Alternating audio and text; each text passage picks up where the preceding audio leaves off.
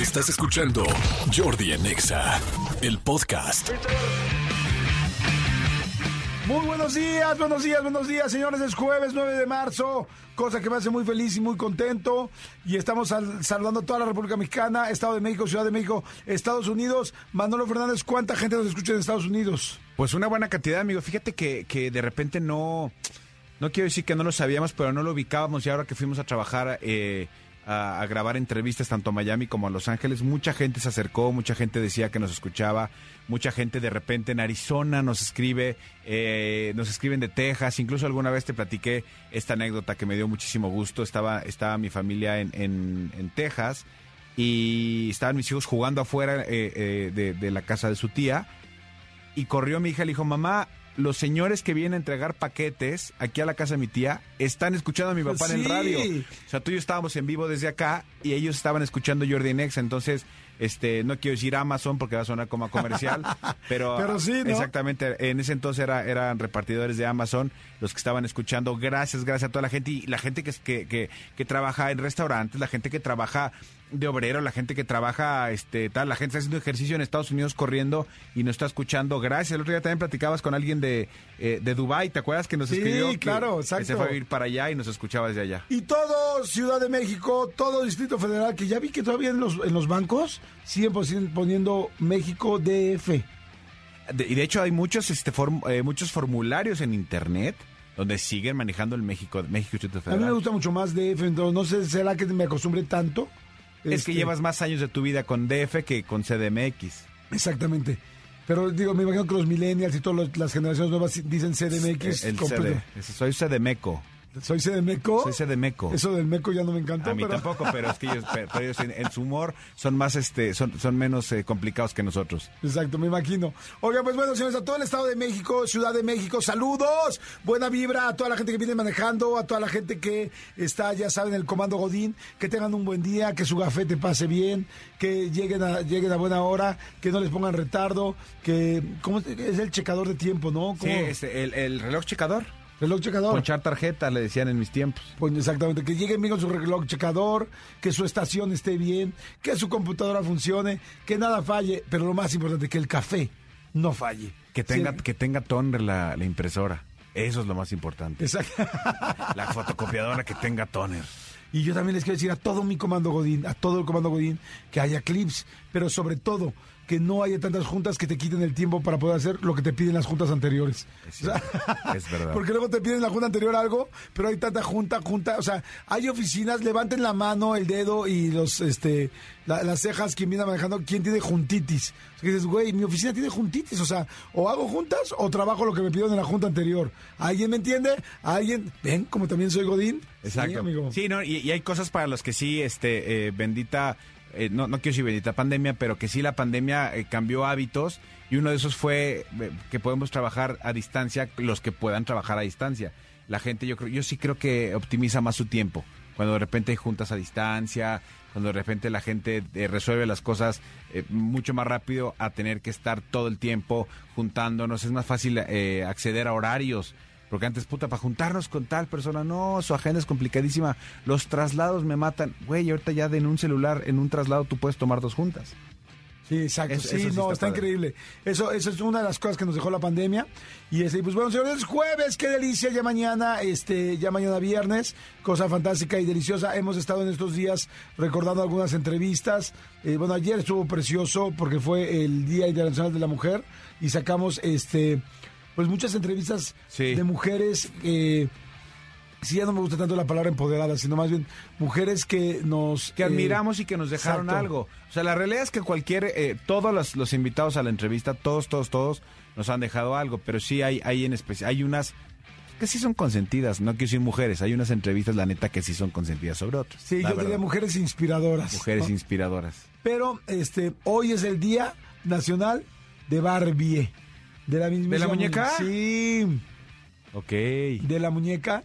Este, pues bueno, creo que ni tú ni yo somos este, adeptos a las Barbies. No, no, yo, yo- yo sí, yo sí alguna vez mi hermana me decía, juega conmigo. Y pues jugaba yo con ella, pero, pero lo, raro es que me, me ponía su ropa. Eso es lo que nunca me gustó. Yo nunca, la verdad, yo nunca jugué con Barbies porque para eso tenía mi hornito mágico. Entonces, Exacto. Barbies no. Barbies, Eso ya Bar- sería muy raro. Barbies, no. No, Ya sería muy extraño.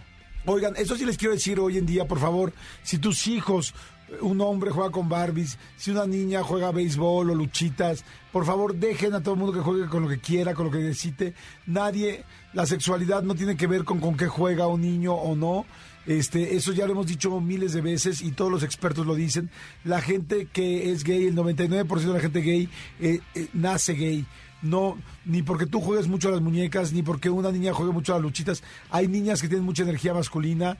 Eh, Livia Brito nos lo decía el otro día en una entrevista. Hay hombres que tienen mucha energía femenina y no por eso tienen una orientación sexual distinta a la heterosexualidad. No tiene nada que ver, no te asustes, no lo hagas sentir que está haciendo algo malo. Yo me acuerdo que uno de mis hijos de chiquito jugaba al súper. Y entonces teníamos un carrito de súper de su hermana y jugaba con él y tal. Y era completamente normal y hoy pues no, no, no es este, no, no es un niño gay ni nada por el estilo, pero este, pero si lo fuera, pues sería también muy feliz yo. Pero a lo que voy es que no tiene nada que ver si un niño ves que agarra una, este, como Una una, carriola, una muñeca o una niña es muy ruda, pues simplemente tiene más energía masculina. No neces o sea, no, o sea, o puede ser que vaya a ser gay más adelante, pero eso no lo vas a saber hasta que cumpla la mayoría de edad, hasta que cumpla 18 años, que acabe su, su adolescencia, ahí vas a poder saber, bueno, quién sabe si tú, pero la, la persona, este, la susodicha, sabrá si es gay o no lo es. Antes no se puede saber y tampoco, bueno, no es que no se pueda, pero no, no ha acabado completamente de desarrollarse el cuerpo. Lo único que quiero decirles es, no corrijas a tus niños si están jugando algo en específico. O sea, que no lo hagas, ¿estás de acuerdo? Sí, porque además no, o sea, no define absolutamente nada. O sea, no define si tu hijo le gusta bailar, si le gusta el ballet. Pues ahí está Isaac Hernández. El mejor bailarín del mundo Claro. es mexicano y no tiene absoluto y está casado y tal, o sea, eh, basta de poner estereotipos estúpidos, creo. yo. Exactamente. Bueno, Día Nacional del Barbie, este, dice aquí, ponte un poco de agua con su Barbie Girl. El 9 de marzo es el Día Nacional de Barbie. En 1959, una bomba de 11 pulgadas de alto, de alto, hizo su debut. Una bomba, ah, claro. Una bomba, ya, ya, ya. Eh, lo leí mal, perdón. Una bomba de 11, de una bomba de 11 pulgadas de alto hizo su debut en la American International Toy Fair en Nueva York, diseñada por Ruth Handler, cofundadora de Mattel. Barbie fue creada para permitir que las niñas imaginen cómo podrían ser sus vidas en el futuro. Ha tenido una gran cantidad de carreras, desde enfermera registrada hasta astronauta, y lo ha hecho todo como una compañera. Barbie fue una mujer soltera durante dos años, pero en 1961 la abrumadora demanda hizo que Handler la liberara, le, liberara un novio. Ken, el veredicto se emitirá si alguna vez le pondrá un anillo. Este, Pero Ken, pero Ken pompó y Ken le pondrá el anillo. Este, Barbie se llama así porque creo que así se llamaba la hija de Ruth Handler. Ruth Handler, la creadora, creo que su hija se llamaba Barbie. Ok. Y entonces por eso le puso Barbie a la muñeca. ok. Y este, y está muy interesante la historia. Ay, ¿cómo se llama? To- The Toys That Made Us. Ajá. Los juguetes que nos hicieron. Es- está en Netflix, está buenísima. Y hay todo un capítulo de G.I. Joe, uno de Star Wars, uno de Barbie. Y ahí te explican, la verdad es que vi todos. No me acuerdo exactamente, pero sí creo que era la, la hija. Pero te voy a contar algo que está padrísimo. Hace dos semanas estaba yo en Guatemala y tengo unos grandes amigos allá que son pareja, son dos chavos eh, gays y son este muy creativos, muy productores, muy metidos en el medio. Me dolió en el alma no poderme quedar a su fiesta, hizo la fiesta de cumpleaños de uno de ellos. ¿Sabes de qué hice una fiesta? De Barbie. De Barbie.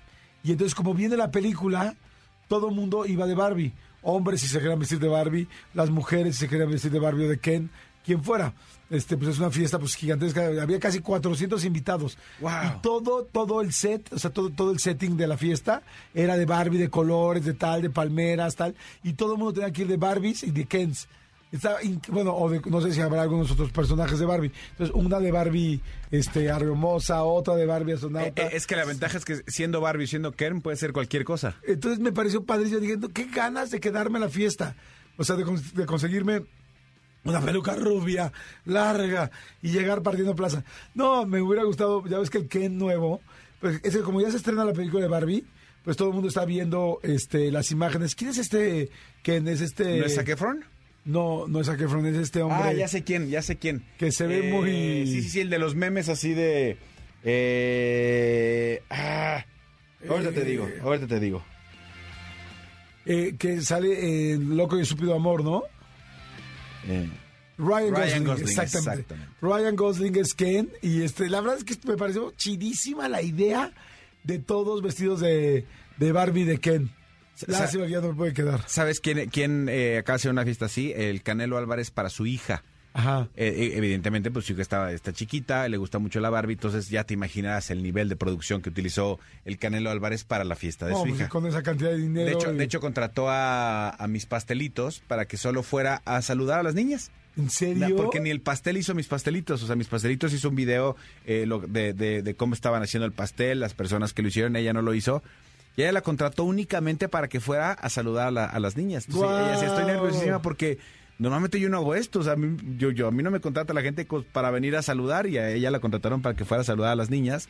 Y sí, de la- en, la, en el video se ve como desde la llegada llegaron en una, en una Homer rosa gigante, cómo se bajan todos, cómo se baja la esposa de, de Canelo, que es muy guapa, muy, muy guapa, vestida de Barbie, el, el, el onda Ken, el, el Canelo, porque además le, da- le- le da la ondita con el pelo medio Ajá. rojillo, este, onda Ken, y la niña, la, la, la hijita, pues preciosa también, este, y también como 300 invitados.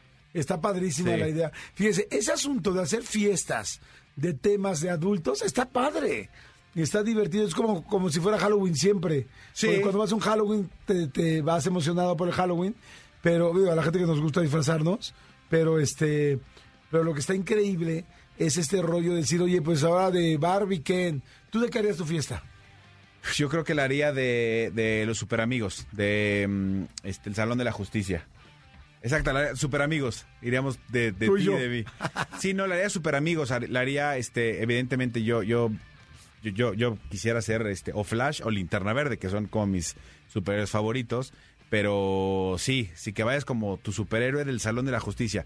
Eso te abre mucho más la posibilidad, aunque ahorita ya los Avengers ya, ya son como 65 mil también, eh, te abre más la posibilidad de- del Salón de la Justicia. Entonces, pues pueden ir los Gemelos Fantásticos, podría ir Batman, podría ir este Aquaman, podrían ir pues, Linterna, Batman, sí, cualquier cantidad de personas. Yo lo haría creo que de eso. Yo estoy pensando de qué haría yo mi, de tema de mi, peli- mi- perdón, de mi fiesta. Yo ya sé de Creo qué. que de películas. De Star Wars lo harías. Pues sí, pero más a lo haría de películas. No, no pu- puede ser abierto, Jordi Rosado. No, tienes que decidirte. Por eso de películas. No de Hollywood. tener Ahí todo. está, de Hollywood. No puedes tener todo, Jordi. No se vale. Siempre quieres Hol- tener todo.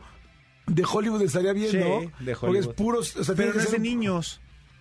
Pero no tiene que ser de niños. Es que dijiste que sí, como temáticas de, de chavitos ah, no, para no, adultos. perdón. No, bueno, o sea, pero sí estaría padre, pero. O sea, de cualquier cosa. Igual Ok. puede ser alguien del viejo este Fí- o alguien Fíjate de que una vez hace mucho tiempo. expresidentes de Francia, ¿no? Exacto. Super así me imagino la fiesta de, no sé, alguien muy fifí. Así me lo imagino. Expresidentes. Ah, fíjate que no, ah, no hace mucho tiempo hicimos una fiesta, eh, mi hermana y yo, de toda la temática era, era fútbol. Y entonces todos los invitados iban con playeras de fútbol, vestidos de futbolistas, tal. Y mi papá y mi mamá los vestimos de árbitros. Ok. Entonces ella- ella- eran los únicos que iban, que iban con la, con el uniforme de árbitro y todos los demás pues íbamos con este, con cosas de fútbol. Estuvo muy divertido. Jordi en Exa. Ok, ok, ok, ok. A ver, esta mañana, fíjense, vamos a, vamos a jugar. No vamos a jugar, vamos a poner un tema. Este tema es cuenta algo que no quieres que, tu padre sep- que tus padres sepan. Eh, o cuéntanos algo que no querías que tus padres supieran, porque ya a mi edad, pues por ejemplo, ya mis papás ya no están. Pero tú sí puedes contar algo que tus papás no sepan, amigo. Todavía están afortunadamente los dos. Pero puedo, pero puedo ser anónimo. puedo ser Puedo ser anónimo el día de hoy. Anónimo Manolo, puede ser. Sí. Este, ay, algo, cuando yo estaba chavillo, algo que, mis, que yo no quería que mis papás supieran. Oye, ay, no sé si tampoco quiero que lo sepan ustedes, la audiencia, ¿no? Sí, si no, este, pues no sé, yo, yo, yo creo que, que algo que no quería que mis papás se supieran, pero que evidentemente es que sabían, es que yo me comía las uñas, por ejemplo. Ok. Y, y, y un día que mi papá me dijo, ¿te estás comiendo las uñas? Y Uh, dije, no. mi, papá, mi papá es adivino. ¿Cómo sabe? Dude, a, los, a los que nos comemos las uñas es, im- o sea, es imposible no saberlo. Más, o sea, se ve, Sí, se nota. claro. claro. Se ve, se, Se siente. nota, sí. El niño se está cortando las uñas. Este, hay muchas cosas. A ver, mándenos WhatsApps y díganos algo que no quieres que tus papás sepan. Este, o que, por ejemplo, la sexualidad, ¿no? Yo creo que tus primeras eh, autoexploraciones, pues evidentemente da toda la pena que tus papás sepan. ¿no? Completamente de acuerdo. O sea, pero pues los papás se empiezan a dar cuenta, la puerta cerrada, el acondicionador del baño se acaba más rápido, la crema, la crema que usa tu mamá para la cara, carísima de París, resulta que tú la agarraste, hubieras agarrado la Nivea, para eso estaba ahí la Nivea. Pero ¿sabes qué? Eh, Lo que sí tenemos que decir a los chavos, evidentemente el tema de la masturbación es un tema que no podemos eh, tapar con un dedo. Bueno, cabeza, ma- este, do- dos, ca- Bueno, con cinco, con cinco do- dedos. dos manos, cabeza libre. No, a ver, no podemos tapar con un dedo, pero sí hay que, hay que decirle a nuestros chavos, a nuestros hijos, a nuestros sobrinos, tal, lo complicado, porque ya nos lo ha dicho tanto Claudia Rampazo como Edelmira Cárdenas, como todas las sexólogas que hemos tenido aquí de sexólogos, lo complicado que es de, de todas estas cremas que tienen eh, tantos químicos y tanto tal. Sí, que no te la puedes estar poniendo. que no- exacto. Para eso está el aceite Menem. No, tampoco. Pónganse buzos. Cuando el aceite Menem no se usa en las pompis del bebé, sino en la parte este no, no posterior, sino más bien en la anterior tuya, entonces ahí es donde está el asunto. A ver, ¿se- se- ¿Será políticamente correcto a tu adolescente, a tu, o sea, decirle, toma, esto es un lubricante, o sea, pues para cuando sea el momento o lo vas a incomodar? Yo creo que se va a incomodar. Porque además la masturbación todavía es un poco más incómodo platicarla que la sexualidad. Que la sexualidad, ¿verdad? Porque la Sí. sexualidad es algo que va a pasar en la vida y que hablas, digo, todo el mundo o mucha gente le cuesta mucho trabajo hablar ese tema con sus hijos, pero sí es como, oye, cuando pase, cuídate el condón, tal, pero, pero como decirle, pues mira, aquí está para que te pulas el trofeo, Sí. mientras yo estoy en el otro cuarto. Sí, sí, tienes O sea, razón. Sí, sí, sí. es sí. como más íntimo, ¿no? Sí, porque sí, o, o sea, lo que quisiera yo es que se cuidara y no se anduviera embadurnando por ahí cualquier cosa, ¿no? Claro, pues sí. Este, pues sí, sí, sí, de acuerdo. Oye, a ver, aquí dice José Salinas de Iztapalapa. Hola, cuando tenía 18 años fumé marihuana por primera vez en una fiesta. Llegué, super high a mi casa. Cuando mi mamá me preguntó que por qué los, tenía los ojos rojos, le dije que estaba llorando por mi ex y ni tenía. sí, ¿Ni tenías ojos o no tenías ex? No, no? no tenía ni ex, ni presente, ni actual, ni nada. Oye, sí, no, bueno, también es fácil cachar. Yo no sé de las demás drogas, pero por ejemplo, cachar este marihuana es más fácil porque si los ojos son se ponen muy rojos. Ok. Entonces, esa es este, digo, claro, puede haber mil cosas más, ¿no? Cuando- Pero si trae ojos rojos, si está lenta la persona, si lo ves muy tranquilo y con la boca abierta, así como nos dijo el otro día Sofía Niño Rivera, como decía, este calm face o rest face, Ujú. con cara de descanso, así como de cara meditativa. Ajá. Posiblemente el güey trae un hinche pasón o un hornazo que, que para qué te platico. ¿no? Ah, yo tengo una pregunta, honestamente digo, y si no, lo diría. Cuando fumas marihuana, ¿quedas oliendo después como el tabaco? Porque el tabaco, cuando fumas tabaco, o sea, la gente se da cuenta que fumaste tabaco, hace cuenta, ahorita vengo, salen de aquí de la cabina, echarse un cigarro, regresan y dices, en la madre, o sea, fue a fumar. No lo sé. Con la marihuana, en el momento huele, pero tú quedas oliendo a... Sí me están a- diciendo que sí. Mm. Sí, ¿sabes qué? Que ahora hay muchas estas pipitas, las gomitas de marihuana, las... bueno, Los eh, vapes. Los vapes. Entonces los vapes que empezaron, no sé, hace como 6, 7 años que yo empecé a escuchar de ellos, la gente decía es que no huele absolutamente nada, no hueles nada, no huele inclusive a marihuana. O sea, tiene otros olores, otros, sí, otros olores. Entonces, pues con los vapes no. Por eso ahí hay muchísimos chavos que traen vapes y tú juras que puede ser un vape normal y en realidad es- tiene el aceite de eh, THC, Exacto. que es la sustancia, este, ay, ¿cómo se llama? ¿Activa? Sí, eh, no, eh, la sustancia psicotrópica, Ah, o sea, la que alucina. Ok. Eh, La otra es la medicinal de la marihuana, la que, la que cura y el marihuanol y lo que la gente se pone para desin- desinflamarse y que ha ayudado a mucha gente en muchas cosas, ¿no? Pero la que te pone Es el THC. es el THC, exactamente. ¿no? Que aquí en México ya viste que ya andan camiones y todo anunciando muchos productos con, el- Con CBD. Con CBD. Sí, Muchos, exactamente. muchos, sí, muchos. no, incluso en la televisión. O sea, el- en los programas estos de los domingos, este, prime time y marihuanol y eh, los juegos de la selección también en los cortes comerciales, marihuanol, la pomada de no sé qué, el no sé qué de no sé qué, el refresco de no sé qué. O sea, sí, sí he visto mucho anunciado. Sí, yo, yo creo que ya, mm, ya no tardará mucho en realmente en que se, se legalice, sobre todo porque la parte medicinal es muy cañona. O sea, yo he oído a mucha gente que yo tengo a un amigo que tenía su que tiene a su papá muy mal, muy muy muy muy mal. Tenía Parkinson, tenía, no la verdad ya no recuerdo, pues, pero él estaba deterioradísimo lamentablemente y ellos pues muy tristes porque pues era alguien así muy querido como lo que pasó con tu tío, que era alguien muy querido en toda la familia y de repente pues empieza a sentirse mal y, y, pues, a todo el mundo le duele ver mal a una persona cuando sobre todo lo has visto tan activa y me dijo lo único en la vida que lo hizo sentirse mejor fue este unas gotitas de marihuana Ok. y entonces volvió a recuperar un poco más la memoria, volvió a sentirse más cómodo, más tranquilo, le cambiaron los dolores. O sea, yo, no, yo la verdad no conozco bien cuáles son los efectos de la marihuana medicinal, pero sí sé que son impactantes. O sea, esta es la de lo que yo he escuchado así directo, que me dijo, no, mi papá fue otro y, y digo, li- literal su partida ha sido más tranquila. Más llevadera. Más llevadera y con una calidad de vida muy distinta gracias a sus gotitas de marihuana. ¿no?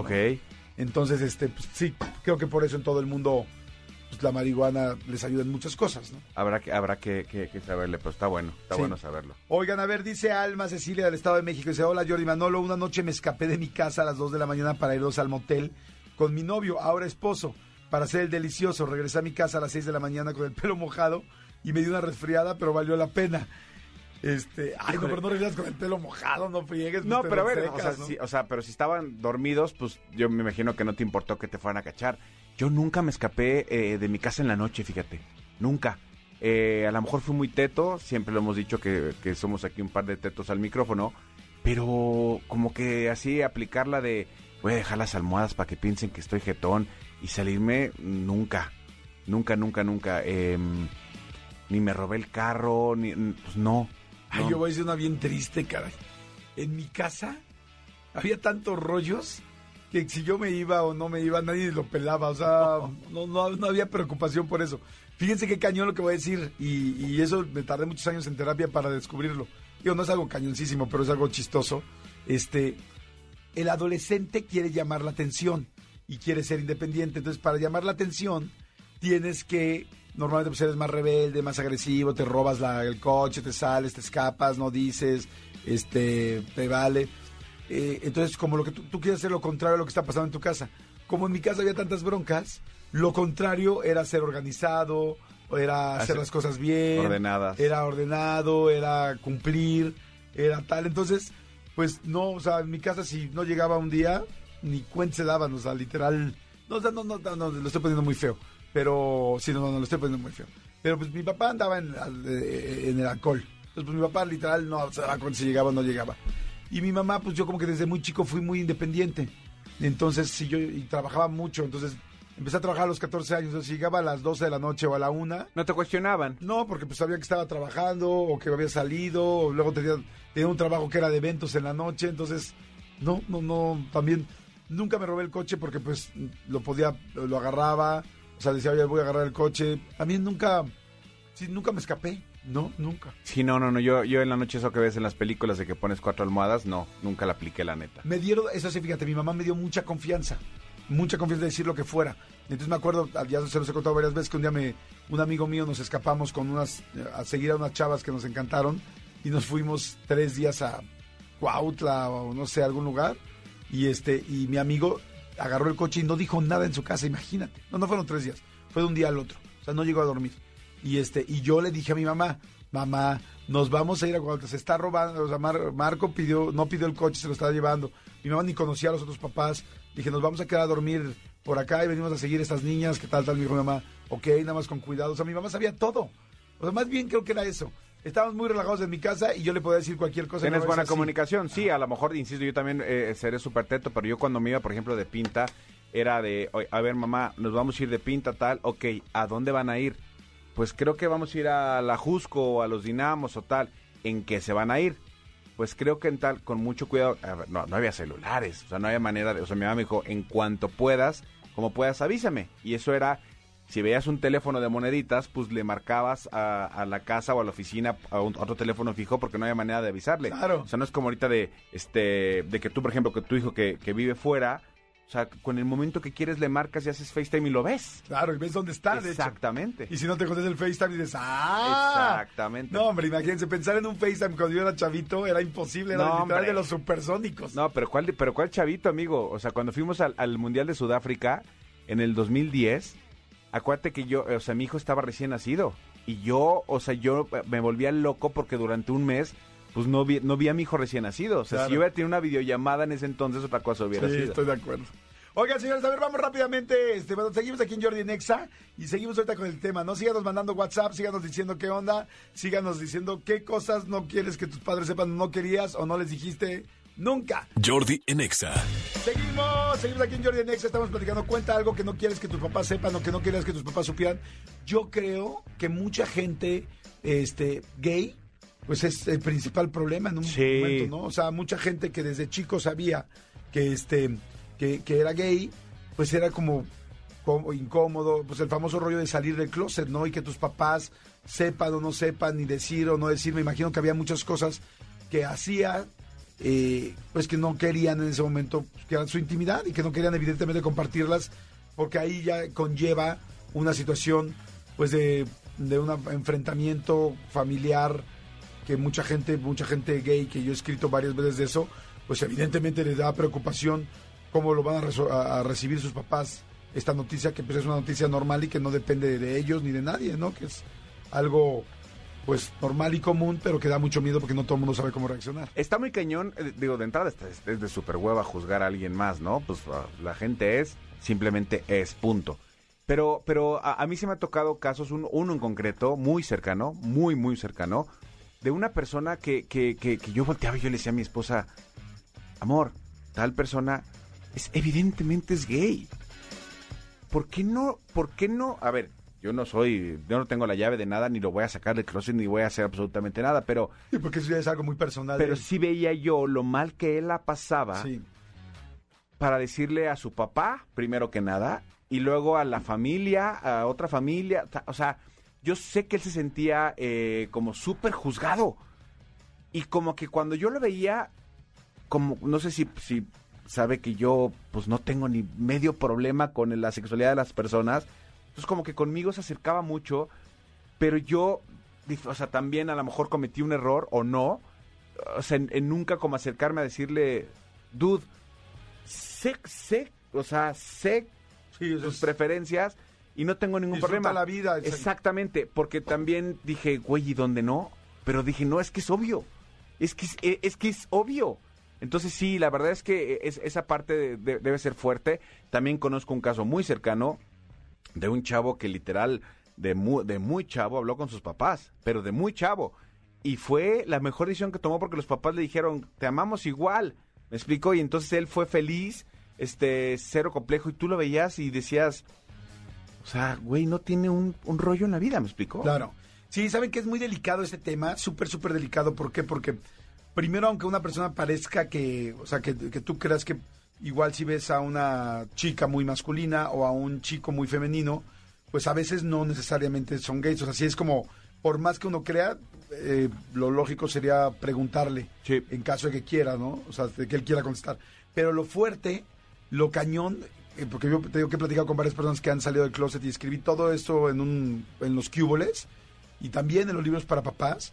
El asunto es que el joven o la persona, porque puede ser de cualquier edad, tiene mucho miedo al rechazo social, pero más miedo a la pérdida de sus familiares. O sea, como los papás no sabes cómo lo van a tomar y pues al final la- el chavo y la chava han estado escuchando todo el tiempo su posición de esta de los papás sobre esto o quizás nunca han escuchado nada entonces no saben entonces es un momento muy difícil porque es jugarte lo, lo que más amas en la vida Sí. no o sea claro que quieren ser libres claro que quieren estar tranquilos claro que quisieran llegar con su pareja o contar oye estoy enamorado estoy desenamorado estoy dolido estoy tristísimo estoy este, deprimida o deprimido porque si de por sí ya el amor es difícil, ahora Sí. súmale tenerlo que esconder y que nadie pueda saber, no tengas ni un amigo. Pero entonces es el miedo del rechazo, de, de voy a perder lo más grande que tengo, que es mi familia. Y lamentablemente la sociedad, gracias a Dios, cada vez es menos y cada vez estamos más abiertos. Pero la sociedad también ha sido muy dura con la gente homosexual. Entonces, este eh, los primos, la familia, el todo el mundo, el cómo me van a ver, me van a volver a recibir, no, todo el mundo me va, siento horrible que llegar a un lugar y que todo el mundo ahora me vea y me esté analizando, más de lo que ya me analizan, pero que ya, lo, Señalado, que ya lo tengan comprobado. Entonces, son muchos, muchos miedos. Y a los papás también es difícil para los papás, porque para el papá y la mamá, aunque nos es muy fácil decir, ay, pues entiende a tu hijo, es tu hijo, lo amas, que a mí eso me parece lo más obvio.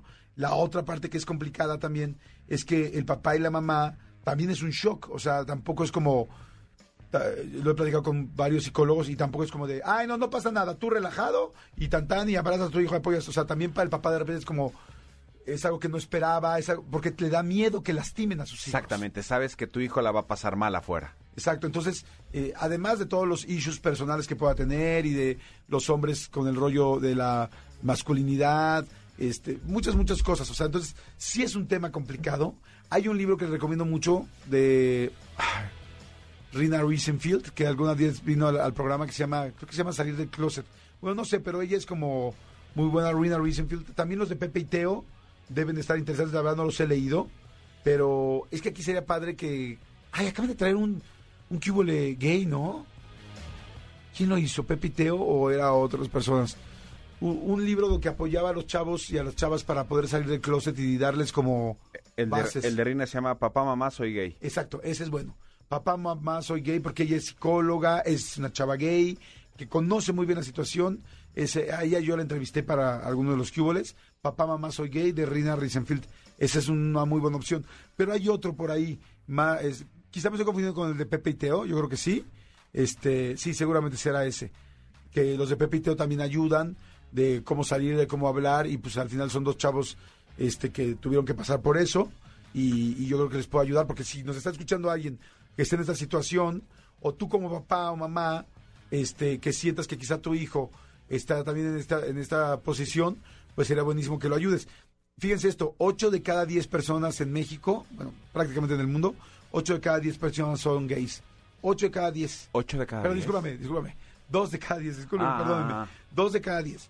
Entonces sí, perdón, fue mucho. Este, es altísimo. Es altísimo. Sí, es un 20%, o sea, eso sí. nada más lo ubiquen. De 10 chavos que van a una, de 10 niñas que van a una fiesta en la casa de tu hija, o de 10 niños que van a dos, normalmente por estadística van a ser gays. Entonces es algo completamente común. Entonces abramos los ojos para ver si, si tu hijo o tú no te sientas nada eh, fuera del otro mundo, porque no es así. O sea, la, la- la orientación sexual es algo que a cada quien le dan, naces con ella y hay que aceptarla, vivirla y disfrutarla también. Claro. Pero el proceso, por lo que entiendo, pues es, es difícil Es y doloroso, complicado, ¿no? Sí. La- la- el libro de Pepe y Teo se llama Ah, La estupenda guía para vivir la vida a tu manera. Ajá. Ese es uno y el otro es Ni tan sola. Ni tan sola. Suena muy bien ese, lo, lo vimos, ¿no? Lo, lo Sí, aquí, sí. lo platicamos. La verdad yo no lo leí, pero pues Pepe y Teo son como muy relajados. Quizás sea una, quizás sea una gran combinación. El de Rina, papá, mamá, soy gay, y el de, El Pepe y Teo. el de Pepe y Teo. Sí. Y entre los dos, pues haces un mix, uno más relajado y otro más de doctora. Exactamente. Pero al final, con el mismo obje- objetivo. Con el mismo objetivo, que es que, que, que pues, de comunicación, comunicación con, con tu Claro, familia. y, y poder transitar ese, ese momento que no debe estar fácil, ¿no? Dice Monse Zúñiga de Comitán. Hola chicos, hace años mi papá me prestó el carro para hacer un mandado.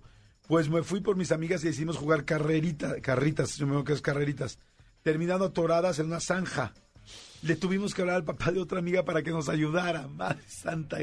Sí, pues sí, es que cuando haces algo a escondidas hay mucho riesgo, ¿no? Pe- Pero es que además, este, eh, cuando estamos, cuando estamos chavos, somos bien, bien babas, la verdad. Eh, yo una vez eh, choqué el carro, no fuerte, pero sí choqué y dije, no se van a dar cuenta, Ajá. porque ni fue necesario hablar del seguro ni nada. Evidentemente, mi papá subió y me dijo, Manolo, o sea, la parrilla está rota. ¿Cuál parrilla? Claro, de chavo dices, la carrocería está bien, no, no le pasó nada. No, claro, hay millones de... O sea, tenía ahí una parrilla rota y un faro. Me dijo, Manolo, ¿qué el carro? Sí. Nada, nada, Nada. papá, nada. ¿Yo? ¿Por? Sí, tú acabas de. Sí, sí, sí, sí, pues, ta- ay, o sea, somos bastante güeyes, la verdad. Sí, sí, completamente de acuerdo. Jordi en Exa. Señores, perdón, seguimos aquí en Jordi Nexa y está con nosotros consultora en imagen, comunicación facial y mindfulness, Renata Roa. ¡Ay! Renatita, ¿cómo estás, corazón? Muy bien, muy feliz de estar hoy contigo y sobre todo de retomar este tema que lo abrimos la semana pasada Sí. y que creo que vale la pena explorar un poquillo más. Me gustó porque hablamos de las emociones y entiendo que ahora vas a hablar de la biología de los seres humanos, de cómo, de nuestro cuerpo, de nuestro, de cómo reaccionamos, de qué. Tal cual, porque de nuevo y hablábamos también la semana pasada, a veces el tema de las emociones está muy sujeto primero a, a- a honrarlo y saber cómo funciona para poderlo usar a nuestro favor. Pero idéntico nos puede pasar, por ejemplo, con nuestro cerebro. Yo soy una fanática de entender, por ejemplo, cómo funcionan los hábitos. Y muchas de las personas sabemos que a través de ellos o podemos crear nuestro máximo potencial, conectar con él, o de plano nos puede llevar, pero al Claro. mismísimo infierno por estas pequeñas acciones que hacemos todo el tiempo de manera recurrente. Es por eso que cuando uno va honrando la, digo, la biología, es cuando uno después le puede dar paso a todo lo que hoy en día se habla de una manera como súper globalizada y que me encanta, que es todo el te- este tema de vibrar alto y de la conciencia y de que todo es amor y paz y que me, me parece fascinante. Sin embargo, yo siempre diré, cuando lo hacemos desde un lugar de nada más tener este positivismo tóxico en donde todo tiene que ser bonito y donde todo tiene que estar bien y donde todo tenemos que, este, sí es cierto, es pasan las cosas por algo, yo, jue- yo lo creo, nada más que primero creo que tengo que honrar la emoción y al inicio no está padre, aunque después sepas que por algo pasó las cosas, pero inicialmente, claro que te lleva a la fregada, Me- y quieres llorar y quieres Claro. gritar y todo. Me gusta porque sí, normalmente decimos, bueno, vamos a vivir alto, vamos a echarle ganas, vamos a manifestarnos o vamos a vernos en esa este, idea de que todo va a salir bien, pero me gusta saber cuáles son las herramientas que podemos tener antes, ¿no? O sea, qué podemos, qué necesitamos, qué escalones necesitamos para llegar a ese lugar, a ese segundo piso, tercer piso, cuarto piso. Y, y ahorita que hablas de biología, como que siento que sí, o sea, que la vida nos hemos olvidado mucho de los básicos, como que ya todo es tan complicado y todo es tan eh, rehecho y hecho que lo básico a veces se nos olvida y volteamos y decimos, ¿qué pasó? De la biología de cada ser humano para poder llegar a ese positivismo y que no sea solamente el, sí puedes, sí puedes, échale ganas y en medio qué. Exacto, y que a veces cuando estás en la mitad de la tormenta, el que alguien llegue y te diga, échale ganas, le quieres escupir. Claro. ¿Por qué? Porque no está entendiendo lo que tú estás sintiendo y entonces porque el mundo y, y- y las expectativas del uni, este, sobre todo de la gente cercana a ti es como, no es que, mira, le tienes que echar ganas.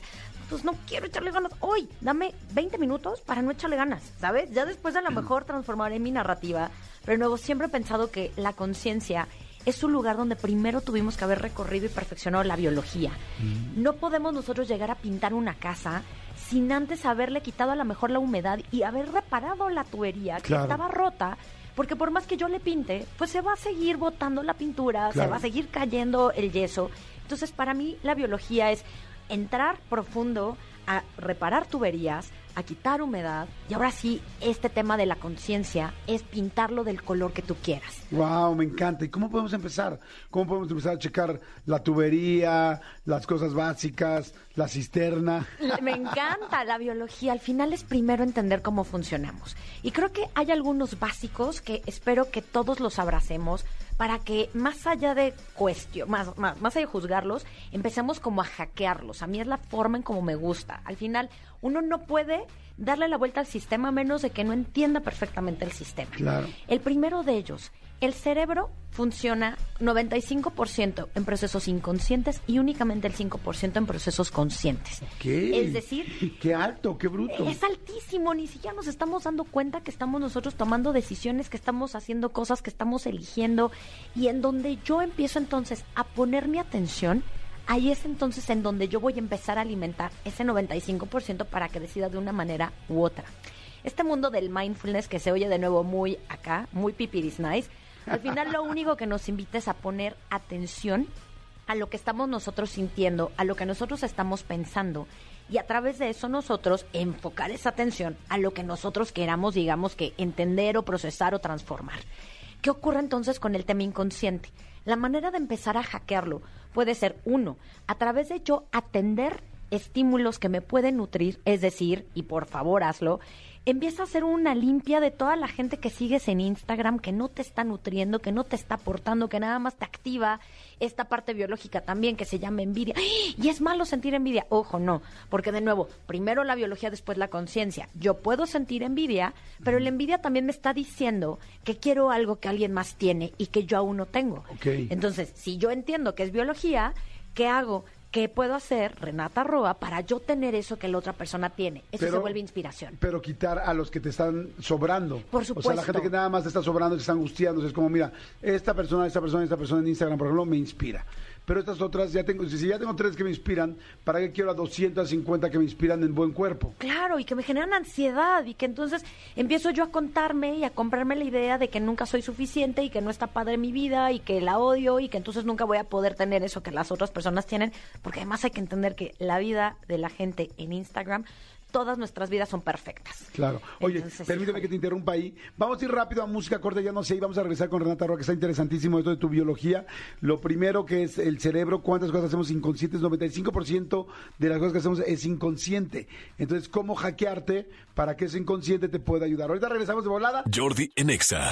Seguimos, seguimos aquí con Renata Roa, está muy interesante, nos está hablando de cómo cambiar nuestra, bueno, más bien, cómo hacerle caso a nuestra biología y poder trabajar en ella para que podamos conseguir ese estado de vibrar alto, ese estado positivo, ese momento de estar bien, pero antes, ¿cuáles son los primeros escalones? Y los primeros escalones es revisarte a ti, revisar tu cuerpo, y me decías que en el bloque pasado que el cerebro, el 95% de las cosas que hace son inconscientes y solo el 5% consciente, entonces, Es que. ¿cómo nos hackeamos para que ese 95% inconsciente no nos esté ocupando demasiado disco duro? Y tiene que ver el primer paso con atender, atención, en donde pongo yo, eh, pues sí, todos mis sentidos. Hoy se ha comprobado que en donde yo pongo mi atención transforma mi identidad. Así de poderosa es la atención. Entonces sí te invito a que vayas también eh, filtrando desde qué consumes en redes sociales, pero con qué personas te juntas, qué tipo de series estás revisando en Netflix. Digo, todo bien con las narcoseries, pero pues ¿qué pasa después de que te avientas 10? Muy probablemente tu cerebro también empiece a estar como en un estado de estrés tan cañón que va a estar entonces en modo reactivo con toda la gente. ¿Qué pasaría si en vez de hacer eso empiezas a consumir desde audiolibros que pueden tener un impacto increíble? Porque, ay, no, Renata, yo no leo. Mm, Compadre, mm, comadre, buena mujer, buen hombre. Sí. Deja tú que hay- que ya hay plataformas estilo Netflix, con, o sea, donde puedes escuchar audiolibros padrísimos. Entonces, tus trayectos, en vez de estarlos, digamos que poniendo en cosas que no te aportan, puedes empezar a generar cosas que te aporten. Sigue los podcasts de Jordi. Sabes, hay un montón de herramientas que tienes este, a tu alcance para poder, de nuevo, fijar tu atención e inspirarte. Esa es la primera. 95%, 5, la atención hace una gran diferencia. Dos, la manera en cómo yo puedo hackear mi biología también es a través de mi lenguaje. El ser humano está compuesto de cuatro ingredientes. El primero es biología, el segundo tiene que ver con la cultura, la cultura tiene mucho que ver en las creencias que yo tengo o abrazo, el tercero es mi historia familiar, que también va creando, digamos que ciertas formas de yo comportarme, pero el cuarto tiene que ver con el lenguaje. Hoy se sabe que el lenguaje genuinamente impacta en todo lo que tiene que ver con la manera en cómo yo transformo los recuerdos en mi memoria, pero también en cómo yo voy construyendo eh, mi, mi próxima versión. Entonces te invito a que revises atendiendo cómo te hablas, cuáles son tus diálogos internos. Para decirte cosas transformando. más en positivo, cosas que no te lastimen. Sí. ¿Qué, qué, qué errores cometemos? Yo siento mucha gente que de repente dice, no, es que, pues bueno, no sé, que preguntas cosas como, ¿cómo estás? Pues para ser del país, bien. Me parece terrible. ¿no? Terrible. Este, ¿cómo vas? Pues, pues ahí sobrevivo. O sea, todo el tiempo te estás diciendo como, puta, todo es muy difícil, todo es complicado. Inclusive yo, digo, ya esta ya es otra cosa, pero con todo respeto, de la gente que de repente me dice, pues aquí en tu pobre casa, y yo, ¿por qué tu pobre? Porque esa casa podría ser normal, y no solo normal, yo sé que lo hacen por una humildad de, de no decir pero es ¿eh? pero mal, exacto una humildad malentendida porque es como sí sí puede ser una casa muy sencilla eso lo entiendo. Puedes vivir en cuatro láminas pero aún así no es tu pobre casa porque tu pobre casa al rato podrá ser una casa un poquito mejor. Pero si tú todo el tiempo lo estás diciendo siento que te estás este reiterando Sí. y, y no te ayudas a crecerlo a hacerlo mejor. Tal estoy en lo correcto No, o no 100%. La narrativa genuinamente hace que ese inconsciente o se refuerce o se rompa. Entonces, cuida tus palabras y más allá de primero cambiarlas por completo y empezar a transformarla cuando no las sientes, yo te invito a que seas lo que yo le llamo un, compa- un curioso compasivo. Es decir, como porque estoy diciendo que mi pobre casa, ah, caray, pues ¿de, de dónde escuché esa palabra o de dónde escuché esa frase? Ah, pues es que en mi casa me dijeron que así tenía que ser. Ah, bueno, entonces me sirve o me limita, me limita. Ok, ¿qué puedo hacer para transformarlo? Entonces, empezar a cuestionar de una manera muy compasiva esto que me digo puede llevarnos a realmente, uno, llegar a la raíz de lo que está haciendo que yo diga eso y dos, poderlo transformar. Entonces, llevamos en donde pones tu atención, dos, el lenguaje es importantísimo genuinamente para hacerlo. Dos, y el entonces tercero. primero porque atención, si no, dos lenguaje, tres. porque si no nos podemos quedar aquí ¿Son 10 cuántos, horas. tres? Vamos a hacer tres porque si no te digo que me puedo quedar aquí 10 horas. Pero lo creo cual que no me molestaría, ¿eh? Pero bueno, este tercer punto- dice, por favor, te lo me suplico. quedo, no, no, no me diga, no se diga más, ya, aquí me vengo. El tercero, fíjate que hay investigaciones recientes, pero que no voy a traer un montón también de historia, sobre todo este, en hipótesis, pero hoy ya se saben que son leyes, por así decirlo, alrededor de la física, o sea, de la parte física. Es decir, el cuerpo sí tiene una sincronía con lo que pienso y lo que siento. Entonces, a veces uno dice, ay, pero es que la vida está bien complicada. Y entonces, bueno, el tema del lenguaje, pues ahí nos está fallando. No, pero es que el inconsciente y la atención a lo mejor todavía no está jugando a mi favor. Pero lo que ocurre cuando yo empiezo a hacer ajustes en mi cuerpo, que de nuevo siempre va a estar buscando esa sincronía entre mente y emoción, el cuerpo le va a decir al sistema como que, híjole, no estoy entendiendo, cerebro, ponte pilas, emociones que tengo que estar sintiendo porque esta postura me está cambiando completamente la jugada. Entonces revisa tu postura, no nada más para que te veas mucho más este eh, erguido, mucho más elegante, Yo derechito, exacto, derecho, en automático, me senté Jordan, así, derecho 3, 2, 1 inmediatamente y la postura. sino que esa postura va a empezar también a decirle cosas al cerebro y es la manera en cómo podemos nosotros también entrar a hackear un poco esa biología. Es como decirle, mira, yo sé que tú generas estos efectos en el cuerpo visibles y que están siendo el monitor del inconsciente, pero el día de hoy no quiero escuchar ese monitor del inconsciente porque hoy necesito sacar algo más. Hoy quiero hackearlo, hoy quiero reajustarlo, hoy quiero, digamos que, reeducarlo. Entonces, el cuerpo, ejemplo, no podemos llorar con la barbilla hacia arriba. Este, por eso cuando las mujeres nos picamos, este, y de nuevo, a lo mejor estoy generalizando, perdonen ustedes, cuando alguien que se está poniendo rímel en las pestañas se pica el ojo, Sí. de repente entonces, este, podemos, la- la- el ser humano que lo haga, en automático y como reacción, nosotros subimos la cara porque la cara imposibilita el conectar con las lágrimas. Entonces, es de nuevo de una manera como muy, muy como Sí, instintiva. o sea, es como es nuestro, nuestra cosa más básica. Nuestra cosa más básica, porque de nuevo conectamos con ciertas reacciones biológicas también en el cuerpo. Entonces, si yo voy transformando mi cuerpo, subiendo el mentón, sonriendo, la otra vez me, me buleó en el ¿cómo el ponerte un lápiz va a afectar? No lo digo yo, hay una ¿Ponerte un lápiz neurofisióloga en dónde? en la boca, porque eso hace que tus comisuras se suban. para arriba. ¿No me crees? Hay una investigación increíble de Nazaret Castellanos en su libro de la neurociencia del cuerpo, para que después no me digan, es que Renata lo dijo, yo no lo digo, lo dice la ciencia, que está, que, que comprobaron que la gente que ponía justamente ese, la pluma o el lápiz en la boca, transformaba también la manera en cómo se sentía. Entonces, ¿en dónde pones tu atención? ¿Cómo te hablas? Y el cuerpo son tres maneras de hackear la biología para conectar con la Me conciencia. encantó, me encantó. Fíjate que siempre me fascina escuchar cosas nuevas y esto no lo había escuchado. O sea, cómo hackear un poco tu biología para poder estar mejor. Hoy, por ejemplo, tengo un día cansado, muy, muy cansado.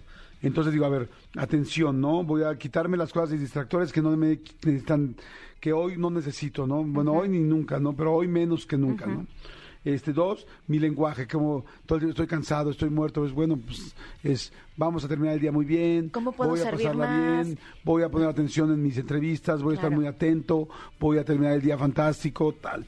Y, y sincronía, voy a, mi cuerpo lo voy a cambiar, me voy a poner, me voy a estar más, como hoy estoy muy cansado, te, te fijas, estoy echado para adelante, Sí. eh, me, me echo para atrás para tronarme los Pero de huesos. todas formas sigue siendo sumamente amoroso tratando de poner atención a pesar de tu estado físico, ¿sabes? Entonces eso se agradece un montón y creo que también es un es una gran inspiración para todos los que te están escuchando. Gracias, muchas gracias. Pues háganlo ustedes. Yo también les digo, hoy no tengo, no, digo, no, no, no, no he tenido un mal día, solo estoy muy cansado porque tengo así, ya saben, de esas veces que ya tienes frito el cerebro, de que Sí. ya te trajeron en fría con seis mil eh, proyectos, cosas en, en la oficina Comando Godín, me entienden perfecto, bueno, todo el mundo.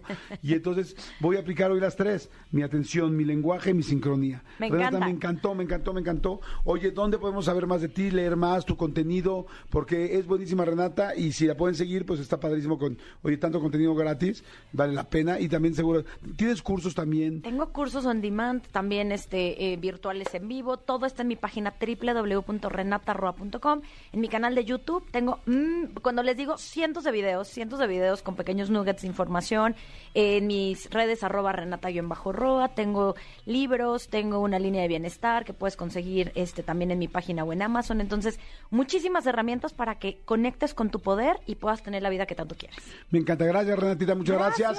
Jordi en Exa. Y pues señores, en este jueves ha llegado la última parte de esta serie que arrancamos el jueves pasado, donde Felipe Ángeles, nuestro astrólogo, nos hizo favor de estar diciendo las virtudes y los defectos de cada signo, dos por día. Hoy tocan los últimos. Mi querido Felipe, ¿cómo estás, amigo? Muy bien, muchas gracias. Muy contento de toda la respuesta que tiene la gente y de estar con ustedes, obviamente. Perfecto. Vamos ahora con Acuario y con Pisces, amigo. Venga. Tú eres. Yo soy Crisis. ¿Tú eres Pisces? Yo soy Piscis. Ah, y eres el último. Sí. Que es febrero, ¿no? Exactamente. Último de febrero. O sea. Marzo, marzo. Ah, sí. Los últimos días de febrero y marzo. principio de Y marzo. Ah, principio de marzo, marzo. es Pisces. Ok, pero entonces arrancamos con Acuario, ¿verdad? Así es. Virtudes, ¿cuáles son las virtudes? Piensen en cuántos Acuarios conocen, si tú eres Acuario, si tus hijos, si tu pareja, si un ex era Acuario y máchalo, para que vean lo chingón que es Felipe Ángeles. A ver, arrancamos con virtudes de... de Acuario. Son originales, son creativos, eh, son fuera de lo común, fuera de la norma, no les gusta seguir las reglas, Ah, ah, ellos crean sus propias reglas, así que la verdad es que son signos muy, muy, muy chidos. Eh, en que pueden innovar. Es el, es el justiciero del zodiaco. Entonces ellos siempre van a estar apoyando a las minorías, van a estar cuidando a las mascotas, van a estar luchando por causas. eh, son, son medio hipiosos, es decir, les gusta la libertad, les gusta eh, que nadie los apañe, que nadie eh, se meta con su tiempo, con su vida, con su todo. Y es el signo más escéptico, en el buen sentido, que existe en el planeta Tierra. Es, es- a los acuarios, la verdad es que convencerlos de algo que no tenga base científica va a ser como, como complicado. Pero son inteligentes, la verdad es que son el signo, un signo inteligente, un signo que va a estar relacionado con la tecnología, con la comunicación, eh, con lo innovador, con, con la robótica, con las inteligencias artificiales, con todo lo nuevo que se va desarrollando en el día a día en el mundo. Créanme que Acuario es el, es el fan número uno de estas situaciones. Entonces, eh, son, son personas que tienen una gran imaginación, que tienen una gran creatividad, que se pueden dedicar a todo, eh, todas las eh, profesiones no tan convencionales, ¿no? Que existen en el planeta Tierra. Entonces, la verdad es que las cosas están, eh, se ponen interesantes con este signo.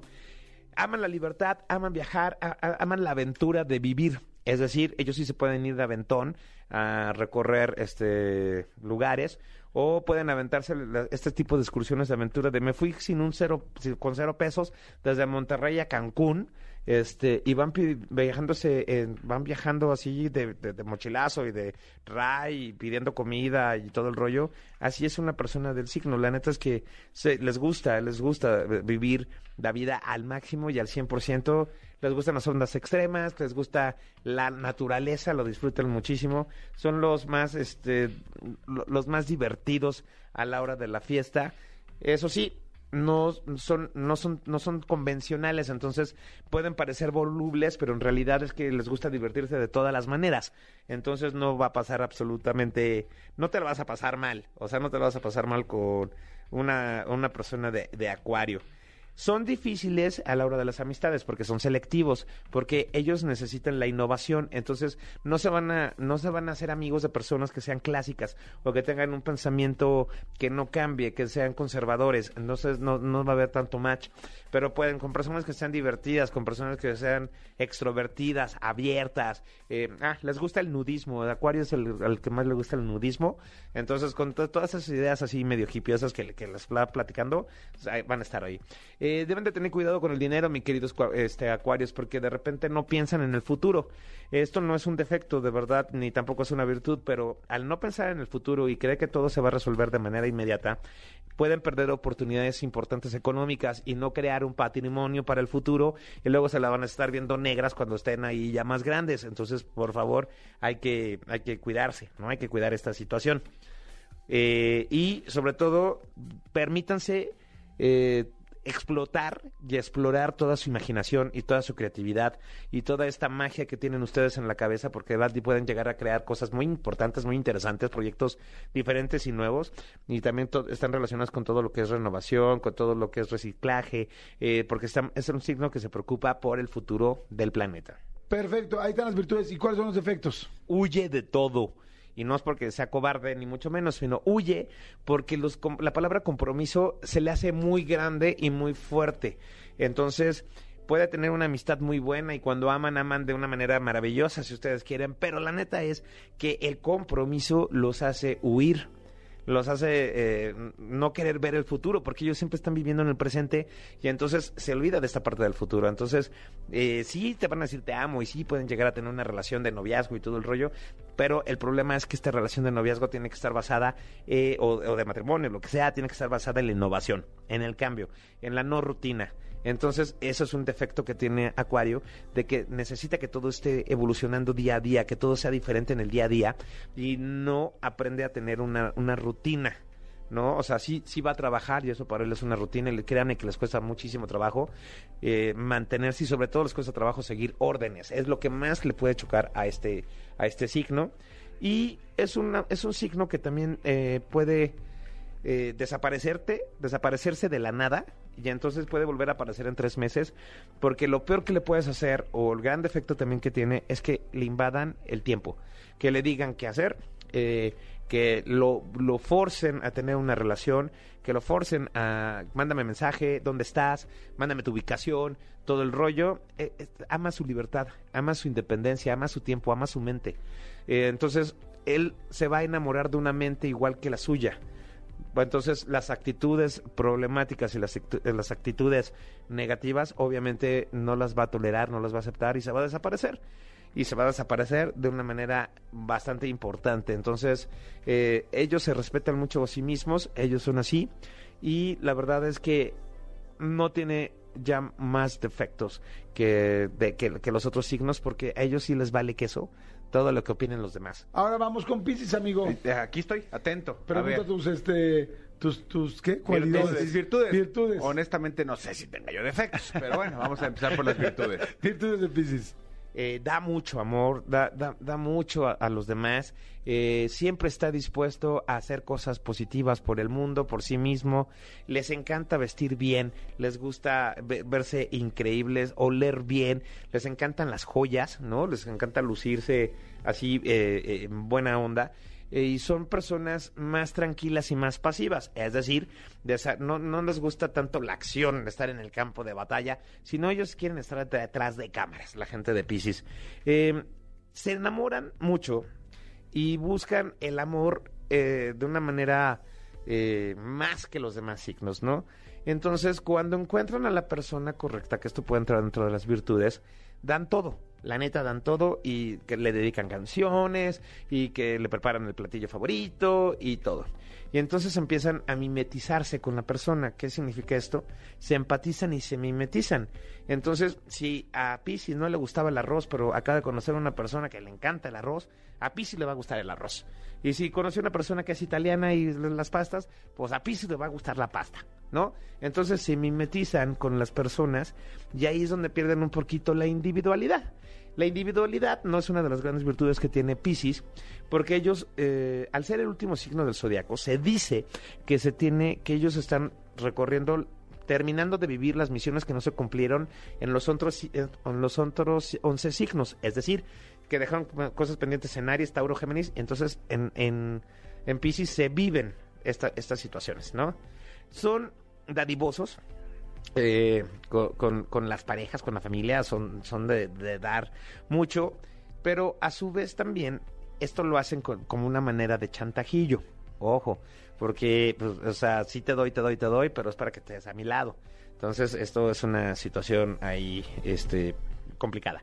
Pero son grandes pensadores, la verdad es que son grandes pensadores, son grandes admiradores del amor, de la naturaleza, de lo espiritual, tienen una gran espiritualidad y se conectan con su deidad, eh, del credo que practiquen y les gusta mucho que su, su espacio sea místico, les gusta todo lo místico, son amantes del color morado o de las combinaciones de colores así medio raronas.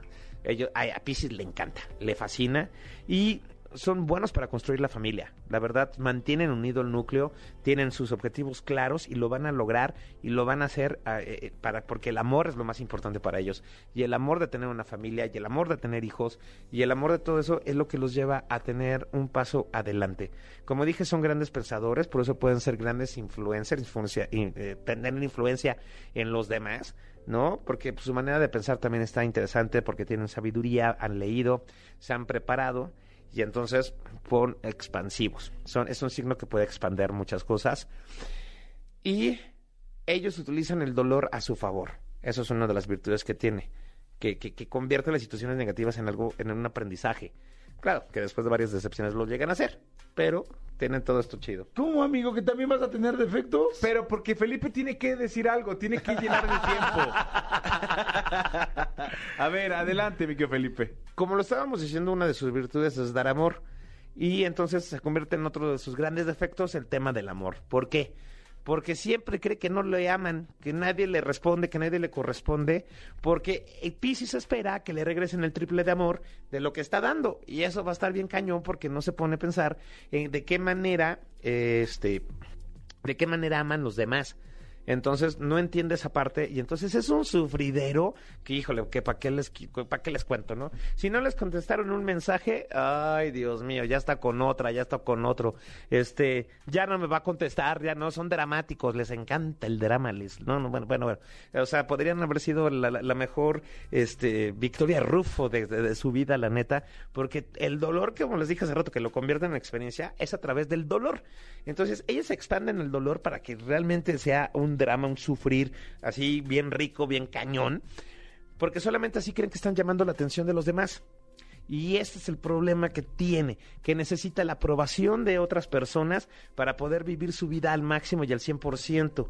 Necesita la aprobación de la familia, de los amigos, de todo el rollo, y son repetitivos hasta la pared de enfrente. Si tienen un problema del que sea, van a buscarte y te van a hablar durante el día porque están preocupados, porque tienen el problema, porque no lo saben resolver y porque y porque no los amas, porque no los escuchas, porque no eres buen amigo por esto, por estas situaciones. Son malísimos en el tema del dinero, la neta son malísimos en el tema del dinero, porque les gusta ahí andar desperdiciando el dinero con los demás. No quiero quedar bien, quiero esto todo el rollo.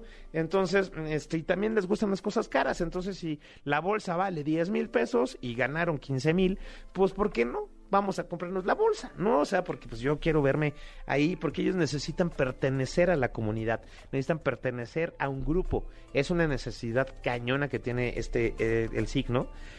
Entonces por eso se convierten en celosos, posesivos y eh, pues amargan un poquito las amistades porque empiezan a pegarse así como sombra a la gente y sobre todo cuando se sienten mal o se sienten solos. Es un signo que se va a sentir solo mucho tiempo porque por este tema del amor. Entonces necesitan Pisces, neta de verdad, piensen más en ponerse en primer lugar, en, en- en que el- el amor para poderse enamorar tienen que vivirlo dentro de ustedes, tienen que amarse al 100%, estar seguros de sí mismos, seguras de sí mismas, para poder saber lo que se siente el amor. Porque si no me amo, entonces la mayoría de los piscis, como no tienen esta parte completa del amor, entonces se dejan atraer por personas que se aman a la mitad igual que ellos. Y entonces cuando se vuelve caótico, una relación sentimental, una relación de amistad, una relación de trabajo, se vuelven caóticas porque están basadas en una creencia del amor falsa, de que no, nadie me quiere, nadie me respeta, nadie me valora y nadie me pela. Entonces así van cambiando su vida. Entonces, por favor, trabajen en su trabajen dentro de sí, trabajen en su seguridad, trabajen en amarse, en verse bien, verse bien para ustedes, enamorarse de ustedes en el espejo todos los días y créanme que la suerte en el amor y en el dinero les va a cambiar. Ahí estuvo, señores, con estos este, defectos de Pisces terminamos toda esta semana especial que estuvimos haciendo con nuestro astrólogo Felipe Ángeles. Así es que bueno, este, hoy terminamos con Acuario y Pisces. Felipe, muy interesante todos los días. La gente está escribiendo que qué certero, que qué impactante, que, que, que cómo no te conocían antes. Pues que te conozcan ahora. Ahora. ¿Cuáles son tus redes? Es ar- arroba Felipe Ángeles TV en todas las redes sociales, excepto Facebook, que es Felipe Ángeles Página Oficial. Y me pueden mandar WhatsApp al 5623 76 9405. Otra vez, el que Instagram o que fue Twitter. En Instagram, Twitter y Tik- TikTok es arroba Felipe Ángeles TV. Felipe Ángeles TV. Felipe, gracias, amigo. Excelente Gracias. semana que hicimos. Gracias, gracias, gracias. Estuvo muy interesante. ¿Te gustó, amigo? Sí, sí, sí.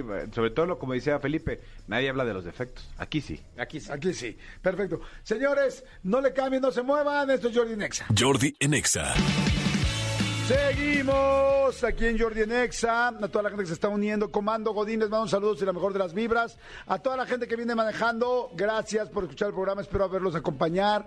Cuídense mucho, váyanse leve, no, no rompan las reglas. Este, pues bueno, eh, del automovilista, ¿verdad? Las reglas viales, quiere decir, eh, porque, pues bueno, al rato te paran, es un relajo. ¿Para qué? ¿Para qué te metes en esa bronca si lo que no quieres es seguir gastando más y luego la infracción y hay que ir por la placa? Güey, si lo estás escuchando y lo estoy diciendo, por algo debe de ser. Así es que yo te recomendaría que mejor, pues evítatelo. Si me estás escuchando, dices, mira, ¿para qué me paso ese alto? ¿Para qué tal? Además, lo más importante, que pones en riesgo tu vida y la de otra persona. Así es que, bueno, tengan mucho cuidado. Y señores, eh, una frase, una frase que me, que me encantó, que pues, es una frase que tiene mucho que ver también con, eh, pues un poco con el deporte, pero al mismo tiempo creo que con la vida. Y la frase es la siguiente, es este, es que no alcanzo a ver bien de quién es la frase porque ya la había leído, pero es de Lucía Álvarez Jaiz. O por lo menos ella fue la que la, la, pues, la compartió, la compartió en una página que tiene que ver para runners, para corredores. Ya saben que a mí me gusta muchísimo correr. Y bueno, pues ahí vi la frase y con mucho gusto se las comparto. La frase es la siguiente y es, celebra tus propias victorias porque nadie más entiende lo que te costó alcanzarlas. Me fascina. Celebra tus propias victorias porque nadie más entiende lo que te costó alcanzarlas. Y me parece completamente real, pero no solamente en los deportes, no solamente para la gente que corre o que hace algún tipo de ejercicio en específico, sino para la vida en general. ¿Saben qué pasa? Que nos las pasamos consiguiendo cosas, momentos, trabajando, pero pocas veces nos celebramos las victorias. Sin embargo, y además cuando queremos celebrar las victorias, normalmente queremos que tu pareja la celebre contigo, que la celebres con tu equipo, con tu familia, con tu equipo de trabajo, o, y a veces no hay ni tiempo, ni sucede, ni pasa todo esto. Y la realidad es que esas victorias, la única persona que las eh, echó para adelante, que le costó trabajo, digo a menos que ha sido un trabajo en equipo, pero la persona que las entiende eres tú. Entonces, puede ser que sea algo muy sencillo. Igual hiciste algo muy sencillo como hoy no comer chocolate, o por un día no haber tomado alcohol, o por un día no haberte, como yo, arrancado los padrastros de los dedos, o por un día haber conseguido trabajar como loco y dormirte hasta las 5 de la mañana porque tenías que entregar un reporte y lo querías hacer lo mejor posible y querías hacerlo muy bien. Puede ser, puede parecer algo sencillo, pero eso sencillo lo hiciste tú. Y cuando tú te celebras y te festejas y te das cuenta de lo que hiciste, te motivas a seguir haciéndolo. Cuando tú todavía, cuando tú todo el tiempo haces cosas nada más eh, pegado así a lo siguiente, lo que, lo que sigue, lo que sigue, lo que sigue, no te das tiempo nunca de poder festejarte y al no festejar, festejarte, perdón, no te das ánimo para seguirlo haciendo. Entonces, ¿Qué importa si los demás lo saben o no? ¿Qué importa si los demás, este, me acuerdo de la canción de, de Calle 13, ¿qué importa si no saben qué? ¿Qué importa si no qué canción es la de cuál? Atrévete, de, ¿qué importa? De no, bueno, ¿qué importa si no puedes festejar eso con tu pareja o con tu familia o con tu amigo o con tu amiga? A ti te costó trabajo, tú lo hiciste bien, date un premio date una palmadita en la espalda, date uno, oye, qué bien lo hice, neta, qué bien lo hice. Porque saben que eso no solamente ayuda a que lo sigas haciendo bien, sino que te a- eh, alimenta la autoestima. Si tú constantemente, constantemente te dices, qué bien hice esto, qué bien me salió esto. Bueno, pues sí, es un día de dieta, pero es un día. Bueno, pues sí, es un día de no contestar o de no enojarme en el coche o de no mentarle la madre a nadie, pero es un día. Pero para ti es importante, te, también te alimentas la autoestima, te alimenta la seguridad, lo que tienes, lo que has hecho, lo que finalmente eres, porque se fijan que normalmente estamos muy acostumbrados a que en todo momento nos estamos hablando de las cosas malas de nosotros, lo que hago mal, lo que me dijeron que no hago bien, si no estoy guapo en esto, si no soy guapa en tal, si no hago bien esto, si yo no tengo el dinero, o sea, todo el tiempo estás como que nuestro ego está acostumbrado que es un imán de cosas negativas. Todo el tiempo vemos todo lo negativo de nosotros, pero no vemos lo positivo. Pero si tu cerebro lo programas y dices, a ver, oye, chinga, me voy a festejar lo que hice. Qué bien me salieron estas tortillas, qué bien me salió esto, qué bien me salió mi comida que hice hoy, qué bien me salió el lunch que le hice a mis hijos, qué bien me salió mi examen de la, de la universidad, o qué bien me salió esta presentación te vas alimentando de cosas buenas. Entonces, mi pregunta es, si tú tuvieras una dieta emocional, ¿qué cosas quieres? ¿Quieres cosas buenas o quieres cosas malas? Porque las malas constantemente te están jalando nada más a pensar peor y peor y peor de ti. Y lo más importante para conseguir cosas es tener una autoestima este, buena y saludable. Entonces, pues ahora sí que come emociones buenas y celebra tus propias victorias porque nadie más entiende lo que te costó alcanzarlas. Ahí está la frase, la frase me encanta. Se las dejo, espero que les guste tanto a ti como a ustedes como a mí y sobre todo que les ayude. Y sobre todo lo más importante, celebra. ¿Qué hiciste hoy? ¿Qué hiciste esta semana? ¿Qué hiciste este mes? Celébralo. Les prometo que yo ahorita que me vaya a corte comercial me voy a quedar pensando en qué hice este día, que vale la pena y que me ayudó para poderme seguir alimentando mi autoestima, que como la de todos ustedes, a veces está golpeada y a veces necesita un chorro de nutrientes para sentirse mejor. Jordi en Exa. Ay, señores, pues acabó el jueves y como dice Manolito, estamos a un out. De la victoria. Exactamente. Vamos a escuchar una entrevista con mi querido Bert. Eh, Bert, oh, este youtuber fantástico que a la gente le gustó mucho la entrevista. El ¿no, tío amigo? Bertungas, el tío Bertungas, exactamente, Bertungas 3000, como se autodenomina él. Vayan a ver esa entrevista, porque claro, muchas veces vemos estos eh, eh, influencers o youtubers eh, que son tan exitosos y hay veces que nos imaginamos que el proceso fue diferente o que no nos imaginamos cómo fue el proceso para llegar a donde están. Entonces vayan a ver, un- eh, vamos a ponerte un cachito de la entrevista para que escuchen un fragmento y luego los invitamos a que la vean. Exactamente, y luego los invitamos a que la vean. Ya estamos. Señores, entonces así la hacemos, los escuchamos mañana. Pasen la... Ah, no, que ya me estoy despidiendo. Perdón, pongan la entrevista. ¿Qué fue lo que pasó con tu papá? Lo asaltaron aquí en la Ciudad de México. No me digas. Sí, él trabajaba en, pues, en este tema de, de la empresa, de la fábrica, y pues estaba buscando clientes. Íbamos a ir a Puebla a ver a mi familia y, y se vino unos días antes para una junta y saliendo de casa de una de sus tías se subió un taxi y pues lo asaltaron y lo mataron. Y pues mi mamá se tuvo que venir a buscar el cuerpo, ya sabes. No me digas. O sea, de que pues no llega, no llega, no llega, pues vamos a buscarlo, güey. No había internet en esa época de que pues ves lo que ha pasado, no, pues fue de, vamos a buscar, pues en, en hospitales, en morgues, en así hasta saber qué pedo. Por eso digo mi mamá, pues quién sabe qué tenía en la cabeza en ese momento. O sea, son cosas, ha de ser cosas horribles, güey, como muy, muy fuertes. Y por eso mi mamá le tenía mucho miedo a la Ciudad de México. O sea, yo me vine a la Ciudad de México a los 17, uf, pero antes no había, o sea, había venido de que una vez al Six Flags y ya, porque mi mamá le tenía un pánico a la Ciudad de México. Con toda razón. Y cuando me salgo de la casa, le digo, no, pues es que me voy a ir a vivir al, al DF porque voy a, quería empezar a hacer aquí castings y a bailar aquí y así. Y mi mamá, pues me dijo, te apoyo, pero... Sí, pero me da yo no- pavor. pero yo notaba que le daba favor, pero nunca me hizo como visible ese favor. Nunca me dijo, no te vayas, quédate, o esa ciudad es muy peligrosa. Nunca. O sea, siempre fue, te apoyo, te apoyo, te apoyo.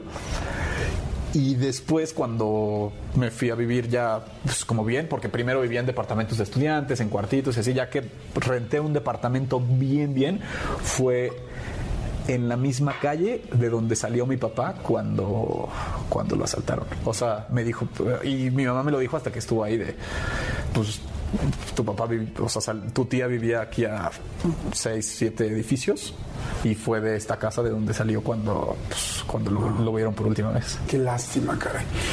Estás muy chiquito, no te pudieron explicar, ¿no? No, no, pero mi mamá me explicaba el por qué crecí sin papá. Y lo que amo y le agradezco a mi mamá con todo mi corazón es que siempre me dio. Seguramente había días buenos y días malos en un matrimonio, como en todos. De repente había peleas, peleas, este, lo que sea, pero mi mamá siempre me dio mensajes buenos de mi papá. O sea, siempre fue: tu papá era la persona más caballerosa del mundo, tu papá siempre me abrazaba, siempre él es el que te cambiaba los pañales. O sea, sabes, como que todo el tiempo me me abrazaba o me daba esa imagen de tu papá no está, pero fue lo más chingón que pudiste tener.